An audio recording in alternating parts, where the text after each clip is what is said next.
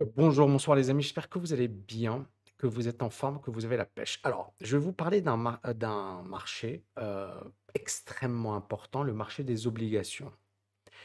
Et c'est un marché extrêmement important puisque non seulement beaucoup de particuliers investissent hein, sur les obligations, d'ailleurs qu'on voit hein, les placements des Français, les placements financiers des ménages au 31 décembre 2020, 3 670 milliards euh, de dollars, de, d'euros sont sur des produits de taux. 1918 sur des produits de fonds propres, à savoir les actions, alors l'assurance vie en unité de compte, les actions détenues directement, etc. Donc le gros est détenu en produits de taux. C'est pour vous dire l'importance euh, des obligations pour les particuliers, mais également pour les institutionnels c'est-à-dire les compagnies d'assurance, euh, des entreprises, euh, des États, investissent en obligations. Rappelez-vous, euh, je vous avais parlé de la Chine ou même de grandes puissances économiques hein, qui investissent dans la dette américaine. Et donc, ils investissent dans des obligations américaines. Or, qu'est-ce qui se passe aujourd'hui sur le marché des obligations? Ça, ce sont les obligations françaises. Et vous voyez, le marché futur, euh, là, on était en 2020, c'était le plus haut, et ça baisse de 22% depuis les plus hauts. Encore une fois, on parle d'un placement de bon père de famille, on parle du meilleur placement. C'est le placement dans la dette de l'État. Il n'y a pas plus sûr que la dette de l'État. Or, la dette de la France s'effondre. On a également les, les États-Unis, le T-bond, hein, qui est le marché des futurs américains, euh, qui perd également 29%. Alors j'ai pris l'excès, mais si on prend uniquement voilà, euh, euh, le, début de la mèche, on est quand même à 27% de baisse depuis 2020. On prend également le- les obligations eu- européennes, Eurobond Futures, depuis allez, 2019. On perd également 20%. C'est juste catastrophique. Alors pourquoi? Parce que Beaucoup de gens ne comprennent pas pourquoi. En fait, il faut comprendre une chose, c'est que pendant des années et des années et des années, plusieurs décennies, on a eu des taux d'intérêt faibles. D'accord? Or, une obligation, c'est basé sur les taux d'intérêt. D'accord? Quand les taux d'intérêt diminuent, le prix d'une obligation augmente. Alors, c'est quoi une obligation hein, avant de rentrer dans les détails? Une obligation, c'est un titre émis par une entité, ça peut être l'État, ça peut être une entreprise, qui lui permet de s'endetter sur les marchés financiers. Lorsqu'on émet une obligation, on, assure également un certain rendement. Supposons que par exemple aujourd'hui je vous dise, OK, euh, moi je vais émettre 100 d'obligations et sur ces 100 d'obligations, je vous remets 10. D'accord? Est-ce que, donc je vous remets 10, c'est-à-dire 10% par an. Si les taux d'intérêt diminuent, d'accord Est-ce que le prix de cette obligation va augmenter ou va diminuer? Ben, Le prix de cette obligation va augmenter. Pourquoi? Parce que si les taux d'intérêt baissent à 5%, eh bien, en fait, le prix de, l'obligation va augmenter de manière à coller à ces 5%. Inversement, si les taux d'intérêt augmentent, d'accord? Eh ben, les obligations vont baisser. Pourquoi? Parce que on va toujours assurer le rendement. Donc, il faut que le nominal de l'obligation puisse nous permettre effectivement euh, d'assurer toujours la même rémunération. D'accord? C'est un petit peu ça le principe. Et donc, ici, si ça baisse, vous l'avez compris, c'est parce que les taux d'intérêt sont en train de monter. Et pourquoi les taux d'intérêt montent? Parce qu'il y a l'inflation et parce que la seule manière de lutter contre l'inflation, c'est d'augmenter les taux d'intérêt. Et donc, les marchés financiers du monde entier sont en train de paniquer. Et c'est important de se replonger dans l'histoire.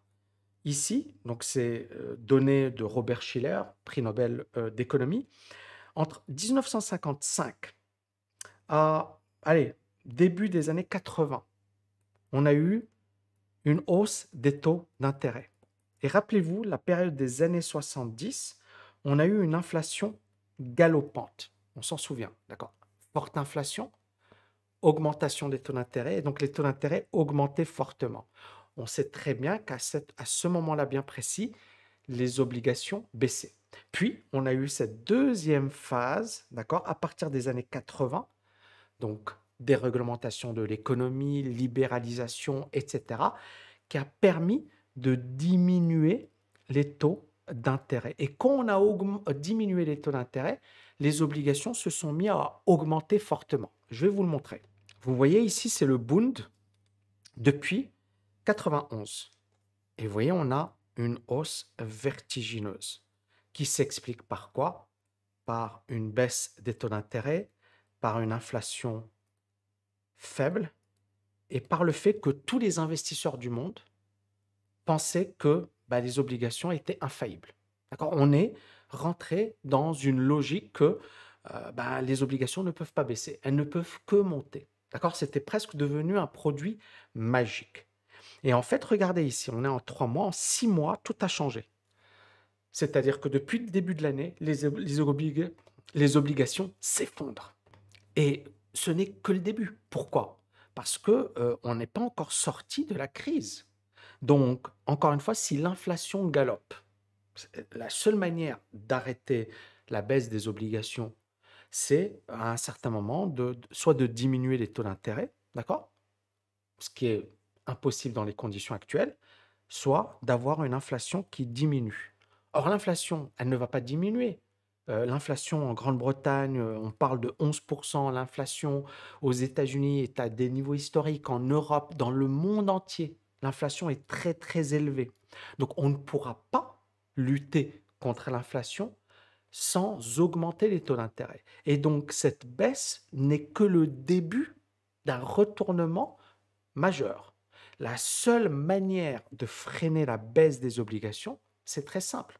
C'est une crise économique et c'est un ralentissement économique. C'est-à-dire que l'économie va ralentir, va croître beaucoup moins. Donc, ça va entraîner, donc, baisse de la croissance, ça va entraîner une baisse de l'inflation. Et comme il y aura une baisse de l'inflation, on va se dire, OK, dans ce cas, on peut diminuer les taux d'intérêt et c'est ce qui va permettre au marché de tenir. Sinon, c'est quasiment impossible. Donc, on voit bien qu'on est arrivé à un moment où c'est unique dans l'histoire. Parce qu'auparavant, quand on avait euh, les actions, actions qui baissaient, d'accord On avait automatiquement les obligations qui prenaient de la valeur, ce que l'on appelait une valeur refuge. Aujourd'hui, les actions baissent, les obligations baissent, l'or baisse, le bitcoin, les cryptos baisse, toutes les valeurs refuges baissent. Alors vous allez me dire, Tammy, mais où va l'argent? Eh bien l'argent, comme les taux d'intérêt augmentent, euh, il va en liquidité, il va en cash. D'accord? Il va en cash. Et donc on a beaucoup d'argent aujourd'hui, soit il sort, soit il attend. Et il y a beaucoup d'argent, effectivement, qui n'est pas investi. Il y a beaucoup de cash qui n'est pas investi. Et il y a beaucoup d'investisseurs qui se disent, les obligations baissent, les actions baissent, tout baisse, j'investis dans rien.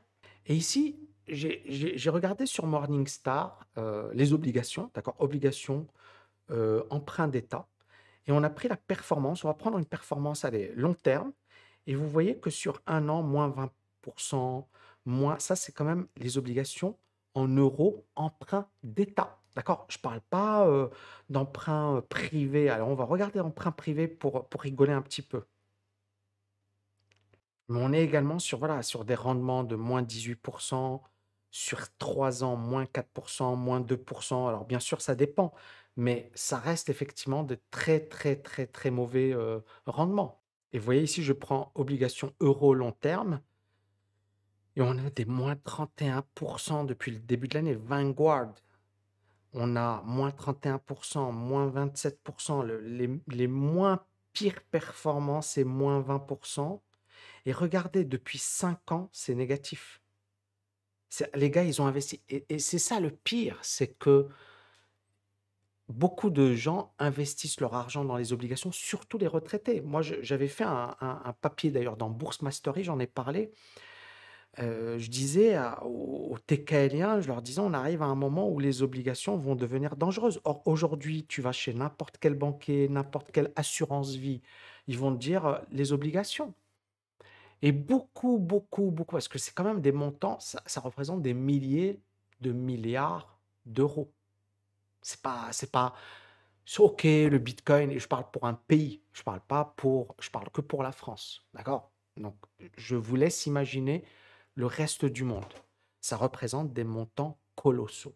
Donc, on est en train de vivre un crack terrible sur tous les marchés, sur les actions, sur les obligations, sur les, euh, les, les- comment dirais-je, sur les euh, cryptos, même les matières premières. On va y arriver juste après.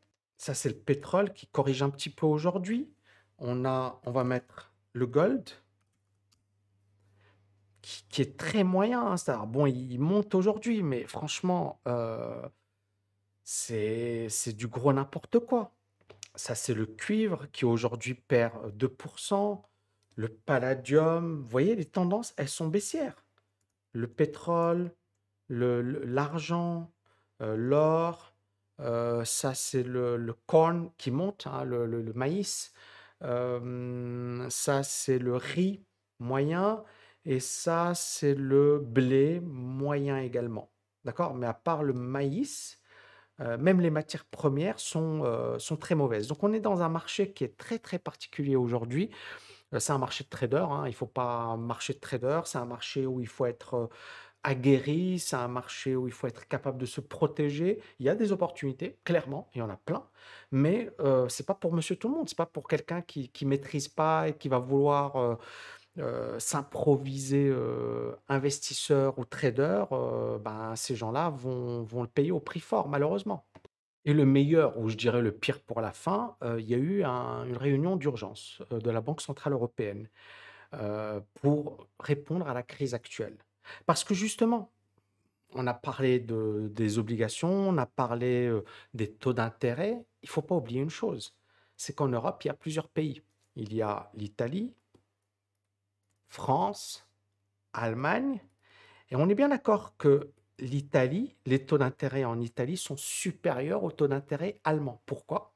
Parce que hum, les marchés financiers estiment que le risque en Italie est plus important, parce que la dette est plus élevée, parce que la gestion est moins bonne qu'en Allemagne. D'accord?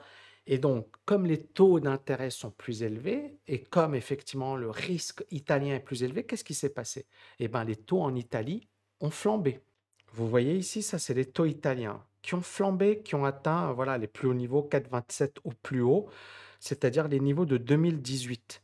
Et qu'on voit sur un horizon très très long, euh, ce niveau, on l'avait tapé en 2014. Hein, là, c'était la crise euh, euh, des dettes souveraines, etc. Et regardez, 99, on avait ce niveau. Donc ça veut dire qu'on revient sur des niveaux extrêmement élevés, alors qu'on avait atteint en 2021 0,5%, parce qu'il y a eu à un certain moment ah, des, investissements massifs et des liquidités massives de la part des, des- des institutions européennes. Est-ce qu'on va encore avoir une baisse des taux d'intérêt? C'est impossible. Pourquoi? Parce qu'auparavant, 2021, 2020, il y avait une crise, il y avait le Covid, il y avait une croissance qui avait chuté. Donc tout ça, ça permettait de justifier des liquidités massives. Mais aujourd'hui, investir ou injecter des liquidités, ça, ça pose un problème. Or, avec des taux aussi importants, on est bien d'accord que euh, même pour se financer, l'Italie est en grave difficulté. Et le problème, c'est que ça pourrait également concerner la France, ça pourrait également avoir un effet contagion en Europe. Et donc, d'où cette réunion. Je vais lire en anglais, je vais vous traduire. Donc, les décideurs politiques ont tenu une réunion, d'accord, euh, pour réagir à la hausse des taux d'intérêt italiens. D'accord? Et donc le, le gros dilemme de l'Europe, c'est quoi? C'est que on doit augmenter les taux d'intérêt pour faire face à l'inflation, mais si on augmente trop fort les taux d'intérêt, on fragilise l'Italie et on risque effectivement de, se retrouver face à un pays bah, qui sera incapable de faire face à ces échéances et ce serait dramatique. Vous avez une économiste Ulrike Castins qui, qui nous dit Nous attendons un engagement verbal fort de la BCE qu'elle ne tolérera aucune fragmentation au sein de la zone euro. Euh, on parle de plus en plus du parallèle avec Mario Draghi en 2012, hein, où il disait euh, voilà, whatever it takes, hein, quoi qu'il en coûte, on va, on va mener les politiques parce qu'on ne veut pas détruire l'euro. Et clairement, ça arrive au pire moment, c'est-à-dire que l'Europe, elle est affaiblie avec la guerre en Ukraine, avec l'inflation qui flambe. Euh, L'Europe voulait euh, euh, diminuer son plan de rachat d'obligations, voulait augmenter les taux d'intérêt. et puis, si elle le fait trop rapidement, ça peut avoir un impact très négatif sur bah, les pays les moins costauds, d'accord? Et on est dans quelque chose de très, très dangereux. Et on le voit dans le monde entier, les taux d'intérêt. Ça, c'est les États-Unis, 10 ans à 3,35, bon, 20 ans, l'Italie, voilà, l'Europe, la Chine, bon, c'est faible. Mais on a clairement, alors il y avait même la Suisse qui a, qui a augmenté. voilà, on est véritablement aujourd'hui dans un moment charnière. Et moi, je pense que je ne sais pas comment ça va se passer. pourquoi? Parce que ça dépendra beaucoup des hommes politiques. Euh, ça dépendra également de, des comportements euh, des opérateurs, des marchés financiers, etc. Mais on est clairement euh, dans l'un des moments les plus compliqués des 20, allez, 40 dernières années, on peut le dire. Des 40 dernières années, parce que pendant 40 ans, voilà, les obligations, c'était tranquille. Il n'y avait pas, pas une situation aussi extrême qu'aujourd'hui, avec des dettes aussi importantes, avec des marchés financiers aussi fragiles, avec une économie mondiale aussi fragile. On voit également le, la Russie qui se rapproche de la Chine ou la Chine qui se rapproche de la Russie. Et, et ce n'est pas forcément des bonnes choses parce que ça peut, encore une fois, peser lourd sur ce que nous sommes en train de vivre. Donc moi, encore une fois, restons optimistes, bien évidemment, mais pour le moment, voilà, les marchés financiers sont en phase de, de réel danger. On est, on est réellement aujourd'hui dans une phase de danger. Vous voyez, le S&P continue à haut. Le S&P 3,34% où je, je, je, fais cette vidéo. C'est terrible, quoi. C'est terrible. Le Bitcoin, il est à 20 933. Euh, vraiment, on a des actions, je pense, qui doivent s'effondrer là. On doit voir Waouh, AMD 8%, c'est incroyable ce qu'on est en train de vivre. NIO, Apple qui perd 3,80%. Euh, vous vous rappelez un peu, je vous disais, voilà, Apple, regardez. C'est un truc de fou. On va regarder en weekly. Waouh, on casse, hein, on a bien cassé. En weekly, on a cassé les points bas. Ça pue. Hein. Euh, Ford qui perd 7,70%. CCL, c'est Carnival qui perd 10%. Amazon, 4,5%. Euh, AT&T 3,5%, American Airlines. C'est catastrophique. C'est vraiment, on est en train de vivre quelque chose de catastrophique. Viva Corps, je connais pas, mais c'est pas beau ça. Snapchat, euh, Palantir, ouais, c'est euh, catastrophique. Catastrophique, catastrophique, catastrophique. Bon, voilà les amis, euh, dites-moi ce que vous en pensez. Euh, voilà, et je vais essayer de, faire des points réguliers sur l'économie, sur les marchés financiers. Demain, je démarre mon bootcamp avec les TKLiens. Je pense que ça va être énorme.